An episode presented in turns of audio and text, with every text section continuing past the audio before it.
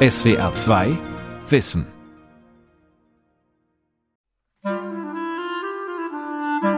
Das 18. Jahrhundert ist die Hochzeit der Gauner und Diebe im deutschen Südwesten. Geschichten vom Schinderhannes oder vom Konstanzer Hans sind bis heute bekannt. Was viele nicht wissen, die Chefs der Gaunerbanden waren oft Frauen. Gut erforscht, aber doch nur wenigen bekannt, ist die alte Liesel, eine gewiefte Diebin. So habe ich einem Mann bei Bregenz, hinter dem ich auf einen Schlitten gefahren bin, zwei Gulden aus den Hosen herausgezwackt. Die alte Liesel führt ein wildes, zum Teil auch skrupelloses Gaunerinnenleben. Unbürgerlich, frei und hochriskant. Sie scheint für mich die zentrale Figur für die Menschen, äh, die sich um sie herum äh, gruppiert haben, gewesen zu sein. Sie war die Chefin. Dieses Leben hat eine Härte erzeugt. Ähm, äh, es, es war ein brutales Leben, äh, also im Kampf auch um das Überleben und die Sorge um andere. Diebinnen im 18. Jahrhundert. Die alte Liesel und ihre Gaunerbande. Von Caroline Hoos. Das 18. Jahrhundert ist die Zeit der Aufklärung. Und es ist die Zeit der Gauner und Vaganten. Diebstahl, Betrug und Falschspiel sind ihre Methoden. Viele Menschen haben keine Arbeit. Rund ein Zehntel der Bevölkerung lebt auf der Straße. Ehemalige Soldaten, Gaukler, Taschenspieler, Bettler, aber auch Scherenschleifer, Müller oder Schuster ziehen durchs Land und versuchen, über die Runden zu kommen. Mal ehrlich, mal kriminell. Sie stehen ganz unten auf der gesellschaftlichen Leiter. Da kommen viele Dinge zusammen, warum das 18. Jahrhundert sozusagen das Jahrhundert der Jauner und Diebe ist. Ähm, das ist einmal tatsächlich ein Bevölkerungswachstum.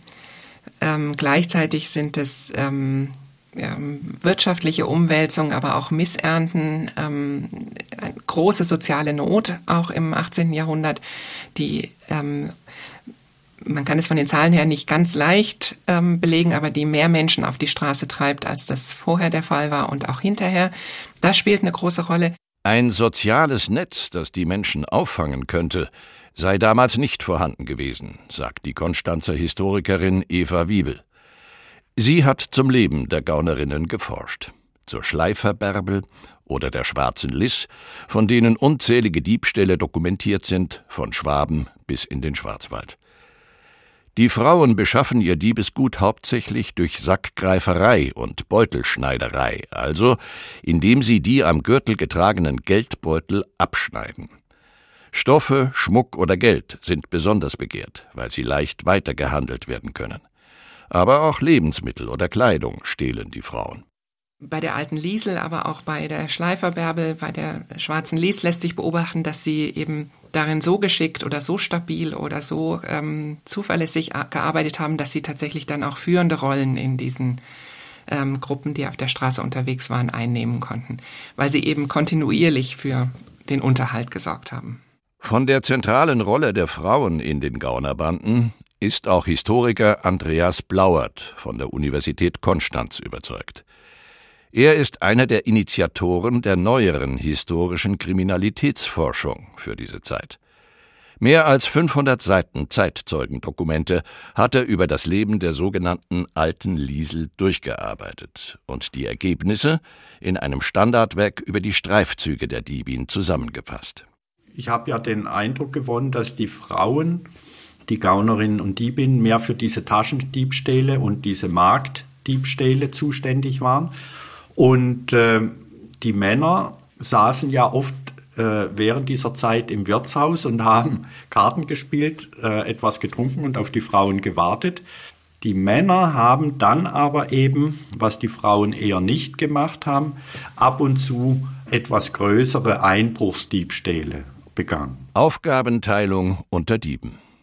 Trotzdem gilt, in der Gesellschaft ist die Rollenverteilung zwischen Mann und Frau noch nicht stark ausgeprägt. Die Idee, Frauen seien das schwache Geschlecht und könnten deshalb gar nicht auf Beutezug gehen, hätte es so noch nicht gegeben, sagt Historikerin Eva Wiebel.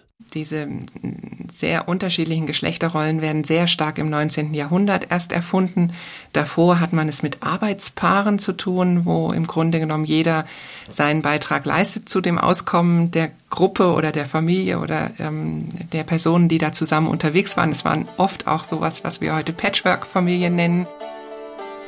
Erst im 19. und 20. Jahrhundert werden vor allem die Gaunereien der Männer hervorgehoben und die der Frauen verschwiegen. Das Bild einer selbstbewussten Bandenchefin wie der alten Liesel passt nicht ins neue Geschlechterklischee. Von ihr selbst sind keine Zitate überliefert. Forscher wie Andreas Blauert haben jedoch Aussagen von ihr anhand der Berichte von Zeitzeugen rekonstruiert. Ich heiße Elisabetta Frommerin. Mein Vater ist Soldat gewesen, ihn habe ich nicht gekannt. Meine Mutter Madlena wurde gemeinsam mit zwei Stiefbrüdern hingerichtet. Meine Stiefschwester Anna Meile ist mit dem Leben davongekommen. Ich habe keinen Mann, bin ledig. Gegen Ende des 17. Jahrhunderts wird die alte Liesel in schwierige Familienverhältnisse hineingeboren. Ein Geburtsdatum ist nicht bekannt. Ihr Leben verbringt sie rund um den Bodensee, vor allem in Schwaben und der heutigen Schweiz. In einem Steckbrief heißt es, Liesel aus dem Schwabenland. Rundes und bleiches Angesicht, schwarzes Haar. Streicht den Märkten nach. Als sie etwa 20 ist, heiratet Liesel ihren ersten Mann, den Fallspieler Andreas Knoblocher. Mit ihm bekommt sie ihre Tochter Columbina. Die Ehe hält nicht lange. Schon nach zwei Jahren verlässt Knoblocher seine Frau. Er wird kurze Zeit später in Frauenfeld in der heutigen Schweiz hingerichtet. Eine damals typische Strafe, wenn einem verhafteten Dieb mehrere Taten nachgewiesen werden konnten. Liesel muss sich ohne Mann allein mit ihrem Kind durchschlagen. Ab und zu tut sie sich mit anderen Gaunern zusammen. Charakteristisch für das Vagantentum der damaligen Zeit war, dass die Menschen sich teilweise redlich ihr Geld, ihren Lebensunterhalt verdienten, teilweise eben nicht, ja, Gelegenheitsdiebstähle äh, verübten auf den Märkten, auf den Messen, auf den kirchlichen Festen. Und deshalb haben sie sich dann auch als wandernde Händler oder Krämersleute ausgegeben, haben ja dann auch zum Teil das, was sie an Stoffen und so weiter gestohlen haben auf den Märkten, gleich wieder weiterverkauft. Und so war es für Außenstehende nicht immer ersichtlich, um was für ein Gegenüber es sich da handelte. Liesels zweiter Ehemann ist der Dieb Lorenz Güthner. Auch mit ihm bekommt sie eine Tochter, Eva Maria.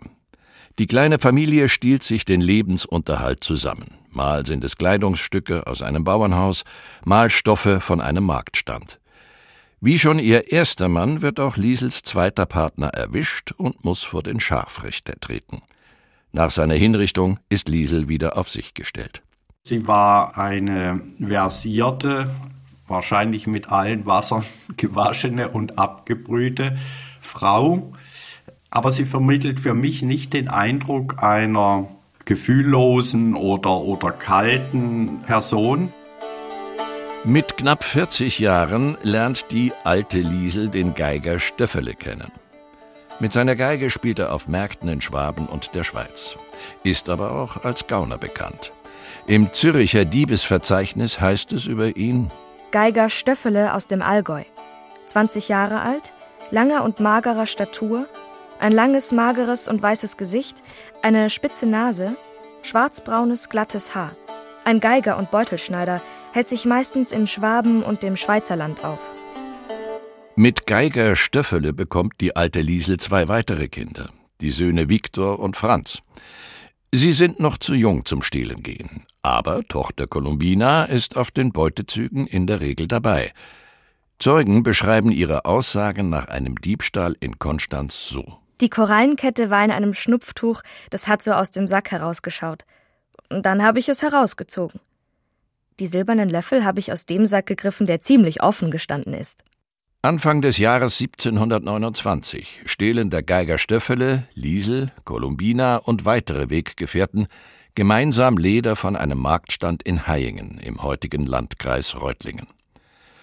Kurz darauf brechen sie bei einem Krämer ein und rauben Kleidungsstücke. Auf dem Weg nach Sigmaringen wird die Gruppe verhaftet. Columbina und ihre zwei jüngeren Geschwister Viktor und Franz werden bei einem Schneider in Sigmaringen aufgenommen. Der Geiger Stöffele wird hingerichtet. Der dritte Ehemann, den die alte Liesel auf diese Art verliert. Historikerin Eva Wiebel. Die großen Körperstrafen, also dann die Hinrichtungen, ähm, finden statt. Sie finden aber ähm, tatsächlich als Exempel statt, also nach diesen Prozessen, wo man viel zusammentragen konnte, ähm, werden Diebe und Jauner hingerichtet, in, in auch nicht ganz kleiner Zahl. Es ist aber nicht das Gros der Strafen und nicht die automatische Strafe, sondern es ist die, ist die hervorgehobene, die mit der eben tatsächlich auch ähm, etwas sichtbar gemacht werden sollte gegenüber der sesshaften Gesellschaft und in der auch Staatlichkeit sich behauptet hat, also in diesen Hinrichtungen. Liesel sitzt für mehrere Wochen in Sigmaringen im Gefängnis ein. Trotz der eisernen Ketten um ihre Füße und Hände gelingt ihr erstaunlicherweise die Flucht. Sie holt Tochter Columbina wieder zu sich. Gemeinsam versuchen sie fortan möglichst unauffällig aufzutreten. Sie ziehen sich ins Allgäu zurück und betteln, um über die Runden zu kommen. In einer Herberge bei Augsburg gerät die alte Liesel mit einigen Bettlern in Streit. Als daraufhin Soldaten kommen, erwischen sie Columbina mit einem jungen Handwerksgesellen in ihrer Kammer. Ich habe den Gesellen gekannt. Er heißt Gori und stammt rund um Augsburg. Ich habe ihn vor acht Tagen kennengelernt und er wollte mich zur Frau nehmen. So protokollieren die verhörenden Beamten Columbinas Aussage. Sie ist mit Gori nicht verheiratet. Für die Beamten ist der Fall daher klar. Unzucht. Im 18. Jahrhundert eine Straftat. Die alte Liesel betrachten sie zudem als Kupplerin des jungen Paares. Und sie finden bei ihr Bleiplättchen, ein typisches Hilfsmittel, um sich Münzen aus Opferstöcken zu angeln. Wir haben ein dünnes Bleiplättchen gehabt, welches wir mit Brei überschmiert und an einem Faden hinuntergelassen haben. Das Geld hing hinterher daran. Die alte Liesel, ihre Tochter und ihr Liebhaber kommen in Buchlohe ins Zuchthaus, wo sie, wie die alte Liesel später berichtet, noch weiter bestraft werden. Die Columbina wurde zu Buchlohe zweimal mit Ruten ausgestrichen. Mir wurden Nägel durch die Finger gestochen. Derartige Strafen sind zu Beginn des 18. Jahrhunderts gang und gäbe. Es scheint fast, als hätte die alte Liesel sie stoisch über sich ergehen lassen. Nach dem Aufenthalt im Zuchthaus jedenfalls ändert sie ihren Lebensstil nicht. Der vierte und letzte Mann tritt in ihr Leben. Thomas Schiedenhalm. Auch er ist deutlich jünger als die gewiefte Diebin, erzählt Historiker Andreas Blauert. Die alte Liesel soll um die 40 gewesen sein und ihre Männer eigentlich immer Mitte 20. Das, das sind ja schon eben auch 15 Jahre Lebenserfahrung in dem Milieu mehr. Und ähm, das scheint mir verbreitet so gewesen zu sein, dass die Frauen eigentlich das Sagen hatten. Thomas Schiedenhalm ist eigentlich Müller, und wie einige Menschen zu dieser Zeit auf der sozialen Leiter abgerutscht. Geld kann er durch das Fechten aufbringen, also indem er als herumziehender Handwerksgeselle bettelt. Er schließt sich der Gruppe rund um die alte Liesel an. Täglich muss die Bande versuchen, an Geld und an Lebensmittel zu kommen. Dafür gehen die Diebe bevorzugt auf Märkte oder große kirchliche Feste. Hier können sie im Gedränge am besten unbemerkt etwas mitgehen lassen. Also die alte Liesel, das scheint mir klar zu sein, hat den Tagesplan und den Wochenplan und den Monatsplan vielleicht besprochen, aber sie war die, die das sozusagen aufgrund ihrer Erfahrung und so weiter eben bestimmt hat. Ja, beziehungsweise die anderen haben sich da auf sie verlassen. So kommen die Diebe rum. Sie ziehen durch Schwaben zum Vorarlberg und in die Schweiz. Die unüberschaubaren Wälder, Täler und Berge rund um den Bodensee sind für Gaunerinnen und Diebe ideal. Auch dass die Gegend politisch zersplittert ist, kommt ihnen gelegen. Es gab eben viele kleine Herrschaften, mit die eigene Gerichtshoheiten hatten. Dann die entstehende oder damals schon relativ weit entwickelte Eidgenossenschaft war ja eben auch in Kantone aufgegliedert. Und das war natürlich eine sehr ähm, attraktive äh, Situation äh, für Menschen wie die alte Liesel, wenn es ihnen heute würde man sagen, äh, in einer Stadt zu heiß wurde, konnte sie versuchen, in kürzester Zeit äh, auf ein anderes Territorium zu kommen und dann dort in relativ guter Sicherheit zu sein. Das wird auch den verschiedenen Obrigkeiten bewusst. Die Strafverfolgung entwickelt sich weiter. Vor allem die Kommunikation zwischen verschiedenen Territorien verbessert sich. Auf Listen werden steckbriefartige Beschreibungen der Diebe und Gaunerinnen festgehalten. Sie dokumentieren Alter, Aussehen, auffallende Gegenstände, Kleidung oder Kinder und andere Weggefährten. Historikerin Eva Wiebel. Es wird wichtiger, Personen zu identifizieren. Das heißt, ähm, man verändert Dinge wie Bürgerlisten, Aufschreibesysteme, Ausweise, Identitätsmerkmale. Solche Dinge bilden sich tatsächlich in Auseinandersetzung mit den Nicht-Sesshaften heraus. Die Grenzen zwischen sesshaften Bürgern und Vaganten sind im 18. Jahrhundert jedoch oft fließend. Man hilft sich gegenseitig. Die sesshafte Bevölkerung bietet umherziehenden Banden Unterschlupf und kauft ihnen Hehlerware ab. Die Verbindung zwischen sesshafter Gesellschaft, also Unterschichten, Mittelschichten und diesen Menschen auf der Straße, die war sehr eng, soweit äh, man das aus dem Alltag rekonstruieren kann. Beide waren aufeinander angewiesen. Auch die sesshafte Bevölkerung war darauf angewiesen, dass die Wanderhändler vorbeikamen, dass sie ähm, Aushilfspersonal rekrutieren konnten, dass sie Neuigkeiten erfahren haben, dass ähm, dass sie Dinge kaufen konnten, die, die es eben vor Ort nicht gab. Es gab noch keinen Einzelhandel. Man konnte eben tatsächlich nur von den Wanderhändlern Dinge kaufen, die nicht vor Ort produziert worden waren. Die meisten Menschen, die auf der Straße leben, üben zudem verschiedene Tätigkeiten aus, um sich über Wasser zu halten. Als Gegenleistung für eine Übernachtungsmöglichkeit oder eine Mahlzeit verrichten sie kleinere Dienstleistungen für ihre Gastgeber, helfen bei der Ernte oder reparieren ein löchriges Dach. Einige Vaganten haben sogar feste Unterkünfte bei bestimmten Bauern oder Handwerkern, zu denen sie regelmäßig zurückkehren, etwa wenn sie krank sind oder ein Kind erwarten. Mühsam und riskant bleibt das Leben der Gaunerbanden trotzdem. Weil Frauen wie die alte Liesel fast täglich Geld erbeuten müssen, steigt ihr Risiko, erwischt zu werden. Die Diebin muss deshalb mit vielen Tricks arbeiten und sammelt Berufswissen, das sie an ihre Tochter weitergibt. Wenn viele Leute beisammen waren und ein Gedränge gewesen ist, habe ich den Leuten in die Säcke gelangt. Die Mutter hat gesagt, wenn die Leute trinken, soll ich ihnen in die Säcke langen, dann merken sie es nicht. Aber auch einer erfahrenen Diebin wie der alten Liesel passieren Fehler. Sie trinkt gerne und viel Wein, auch auf Beutezügen und gegen den Willen ihres Mannes Thomas, der während ihrer Touren im Wirtshaus wartet. Als sie angetrunken auf einem Markt stehlen will, wird sie erwischt. Ich wurde an den Pranger gestellt, durch den Scharfrichter an der Nase verstümmelt und des Landes ewig verwiesen. Mit der abgeschnittenen Nasenspitze kommt die alte Liesel sogar noch gut davon. Hätten ihr weitere Diebstähle nachgewiesen werden können, wäre sie vermutlich hingerichtet worden. So aber kehrt sie in ihr beschwerliches Gaunerinnenleben zurück. Diese Menschen werden nicht als böse wahrgenommen, sie werden, ähm, sie werden als ähm, als sündige Menschen wahrgenommen, die eine Entscheidung getroffen haben, die sie wegführt von äh, einem ehrlichen Leben, also hin zu einem unehrlichen, einem herrenlosen, einem verworfenen Leben vielleicht auch, aber sie werden nicht im eigentlichen Sinne als böse charakterisiert. Das Leben der alten Liesel sei typisch für das von vielen umherziehenden Dieben in der Zeit, sagt Historikerin Eva Wiebel. Und dann aber auch ähm, ist das 18. Jahrhundert eines, in dem Gesellschaft geordnet wird. Und das bedeutet auch in räumlicher Hinsicht geordnet wird. Also Personen werden verortet, sie werden aufgeschrieben, sie werden, ähm, sie werden Häusern zugeordnet, sie werden sozusagen, sie werden sesshaft gemacht.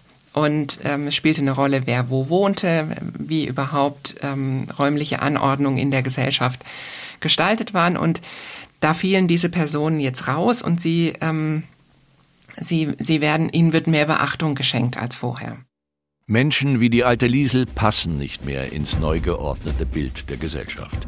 Sie sind ein Störfaktor. Ihre Art zu leben soll von den Straßen verschwinden.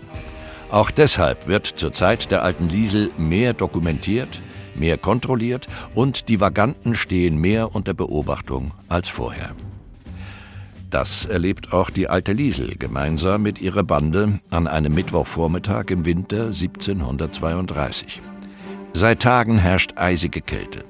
Die Bande um die alte Liesel aber hat Glück. Sie verweilt auf einem Hof in Geilingen in der Nähe des Bodensees. Ein unter Gaunern bekannter Treffpunkt. Als die Nachricht einer anrückenden Streife den Unterschlupf erreicht, reagieren die alte Liesel und ihre Bande sofort. Die Gruppe macht sich bepackt mit ihrer ganzen Diebesbeute auf den Weg Richtung Radolfzell. Der nächste Morgen jedoch bringt nichts Gutes. Am Sonntag, den 27. Januar 1732, begeht die Gruppe in Lausheim einen Fehler. Historiker Andreas Blauert. In den Quellen heißt es, der örtliche Jäger, also nicht das, was wir heute als Jäger bezeichnen, sondern Polizeibeamte, sage ich jetzt mal, dem sei das aufgefallen, dass da eine größere Gruppe von Menschen ist, die nicht in die Kirche geht. Wenn das tatsächlich der Hauptgrund gewesen sein sollte, dass die alte Liesel und ihre Gruppe aufgeflogen sind, dann müsste man ja beinahe sagen, das soll jetzt nicht so äh, humoristisch klingen, dass das eine große Dummheit war, die sie da begangen haben, dass sie nicht in die Kirche gegangen sind. Liesel wird gemeinsam mit drei weiteren Frauen und vier Männern festgenommen. Auch Diebesgut wird beschlagnahmt. Darunter befinden sich Unmengen an Stoffen und Textilien, aber auch Schusswaffen. In Bachhaupten und in Salem wird die Bande eingesperrt und wochenlang verhört. Unweit des Bodensees liegt auch heute noch das Schloss Salem mit seiner gotischen Kirche und den üppig verzierten barocken Klostergebäuden. Im 18. Jahrhundert eines der wohlhabendsten Klöster in der Bodenseeregion. Losgelöst vom Konstanzer Bischof war die Reichsabtei Salem direkt dem Kaiser unterstellt. Das hat dann ein bisschen Geld gekostet. Für die Abtei Salem war das immer von Vorteil. Man hatte natürlich als Reichsabtei auch Pflichten. Man war präsent beim Reichstag auf der Bank der oberschwäbischen Reichsprälaten, konnte also mit Recht sprechen, hatte aber auch die Verpflichtung, ja, äh, so eine kleine Garnison bereitzuhalten. Man musste also dem Kaiser also eben auch Reiter zur Verfügung stellen, wenn er diese gebraucht hätte. Birgit Rückert ist Leiterin der Schlossverwaltung Salem. Sie führt durch ein großes eisernes Tor in den grün bewachsenen Innenhof des Schlosses. Spätestens im Kaisersaal wird die Bedeutung und Pracht der früheren Reichsabtei deutlich. Abbildungen von Kaisern reihen sich an Büsten von Päpsten und die Decke zieren große, überbordende Gemälde. Das Zisterzienserkloster Salem gilt im 18. Jahrhundert als ein deutsches Zentrum des Rokoko. Die Reichsabtei Salem hatte zudem die Pflicht, die eigenen Untertanen zu beschützen und Recht zu sprechen. Für den Strafvollzug gab es extra einen Zellentrakt. Und in einer der Zellen landet im Winter 1732 auch die alte Liesel.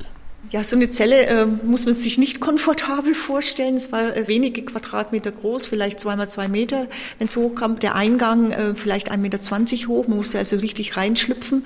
Nur ein Eingang, möglicherweise gar nicht beleuchtet und mit einer dicken, äh, schweren Holztür eben verschlossen. Also angenehm war es bestimmt äh, dort drin nicht. Die Beamten in Salem versuchen, den Gefangenen Diebstähle nachzuweisen. Auch unter der Androhung von Folter.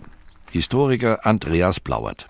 Die Untersuchung führen Beamten haben eben nach und nach versucht, Mosaikstein um Mosaikstein zusammenzutragen, wer die alte Liesel, wer diese verhaftete Person wirklich ist und ob die Waren, die bei ihrer Verhaftung aufgefunden wurden, ob das eben Diebesgut war. Und ein entscheidendes Mittel bei diesen Verhören war, also neben der getrennten Verhörung und äh, der einzelnen Verhafteten und dann ja, der Konfrontation äh, und so weiter und so weiter mit den Aussagen, äh, die die anderen Verhafteten gemacht haben. Also ein entscheidendes Mittel, das damals aufkam und entwickelt wurde und immer mehr perfektioniert wurde, war die Korrespondenz mit anderen Gerichtsherrschaften. Die alte Liesel weiß mit ihren rund 40 Jahren, wie sie sich verhalten muss. Lange versucht sie, die Vorwürfe abzustreiten. Doch ihre Tochter Columbina hält im Verhör nicht stand. So verschaffen sich die Beamten schnell einen Überblick. Naja, also ich meine, sie hat äh, es diesmal nicht geschafft zu entfliehen. Und sie war festgesetzt über Monate. Sagt Sophie von Löwenstein. Sie ist in Salem zuständig für die Museumsdidaktik. Und sie muss ein ordentliches Pensum an Verhören über sich ergehen lassen haben. Ne? Also es muss ihr schon ge bewusst gewesen sein, dass es jetzt ernst ist. Und, und letztendlich, ich meine, spätestens dann, als sie dann konfrontiert war mit den Aussagen ihres Mannes Schiedenhalm, Thomas Schiedenhalm, dann war, muss ihr klar gewesen sein, dass das jetzt äh, war es jetzt, ne? Weil, weil da war ja kein Entkommen mehr. Ich bitte um Verzeihung, dass ich sowohl zu Bachhaupten als auch in zwei Verhören hier so halsstarrig geleugnet habe, was meine Mitinhaftierten und meine zu Stockach gefangene Tochter Columbina mit Wahrheit ausgesagt haben. Ich bin nunmehr gänzlich bereit, alles dasjenige, was ich mein Lebtag da und dorten gestohlen und entfremdet habe, zu bekennen. Ich bitte mir bis Nachmittag Bedenkzeit aus, dann will ich den Anfang machen. Die späte Reue hilft ihr nicht mehr. Nach sieben Monaten Gefangenschaft wird sie am 17. August 1732 hingerichtet. Rund einen Monat später auch ihr Mann Thomas. Insgesamt verlieren in Salem zu diesem Zeitpunkt mehr als zehn Menschen ihr Leben durch Strang oder Schwert. Bis heute sind die Geschichten der Gaunerinnen aus dem deutschen Südwesten nicht weit verbreitet. Im Vergleich zu den Erzählungen über die großen und risikobehafteten Taten einzelner männlicher Diebe sind die Frauen im Laufe der folgenden Jahrhunderte in Vergessenheit geraten. Mit Sicherheit. Also weil eben in der Zeit damals selber schon ähm, diese, diese auffälligeren oder gewagteren Aktionen eben Tagesgespräch waren, viel mehr als die alltäglichen kleineren Diebstähle der Frauen. Das spielt mit Sicherheit eine Rolle. Ich glaube aber vor allem, dass es dann, ähm, dann Geschlechterbilder des 19. Jahrhunderts sind, die, die das Leben dieser Frauen tatsächlich aus, den, aus der Überlieferung herausnehmen. Doch zur Realität der Gesellschaft im 18. Jahrhundert gehört die Perspektive der Frauen. In den umherziehenden Gaunerbanden spielen sie oft wichtige Rollen, sind zuständig fürs mühsame Tagesgeschäft und die Logistik und nicht ganz so schlecht gestellt, wie man vielleicht annimmt. Das rastlose, nicht sesshafte Leben der Diebe führt zu entscheidenden Reformen in Justiz und Verwaltung. Behörden, Polizei und Gerichte vernetzen sich. Die Bevölkerung wird erfasst und soll möglichst sesshaft gemacht werden. Die Geschichten der alten Liesel vermitteln einen Eindruck vom harten, aber auch wilden Alltag vor dieser Neuordnung der Gesellschaft des 18. Jahrhunderts. SWR 2 Wissen. Diebinnen im 18. Jahrhundert. Die alte Liesel und ihre Gaunerbande. Von Caroline Hoos. Sprecher Jörg Löw. Redaktion Lukas Meyer-Blankenburg. Regie Günther Maurer. Ein Beitrag aus dem Jahr 2023. Warum verschwand der genialste Atomforscher des Jahrhunderts spurlos? Was steckt hinter dem Frankfurter Bierkrawall von 1873? Und wie wurde eine Piratin zur mächtigsten Frau Irlands? Geschichte. Das Zeitzeichen blickt in die Geschichte. So wie sie ist. Königinnen, Entdecker, Künstlerinnen, von der Antike bis heute. Zeitzeichen. WDR Zeitzeichen. Jeden Tag ein Stück Geschichte. In der ARD Audiothek und überall, wo es Podcasts gibt. SWR 2 Wissen. Manuskripte und weiterführende Informationen zu unserem Podcast und den einzelnen Folgen gibt es unter swr2wissen.de.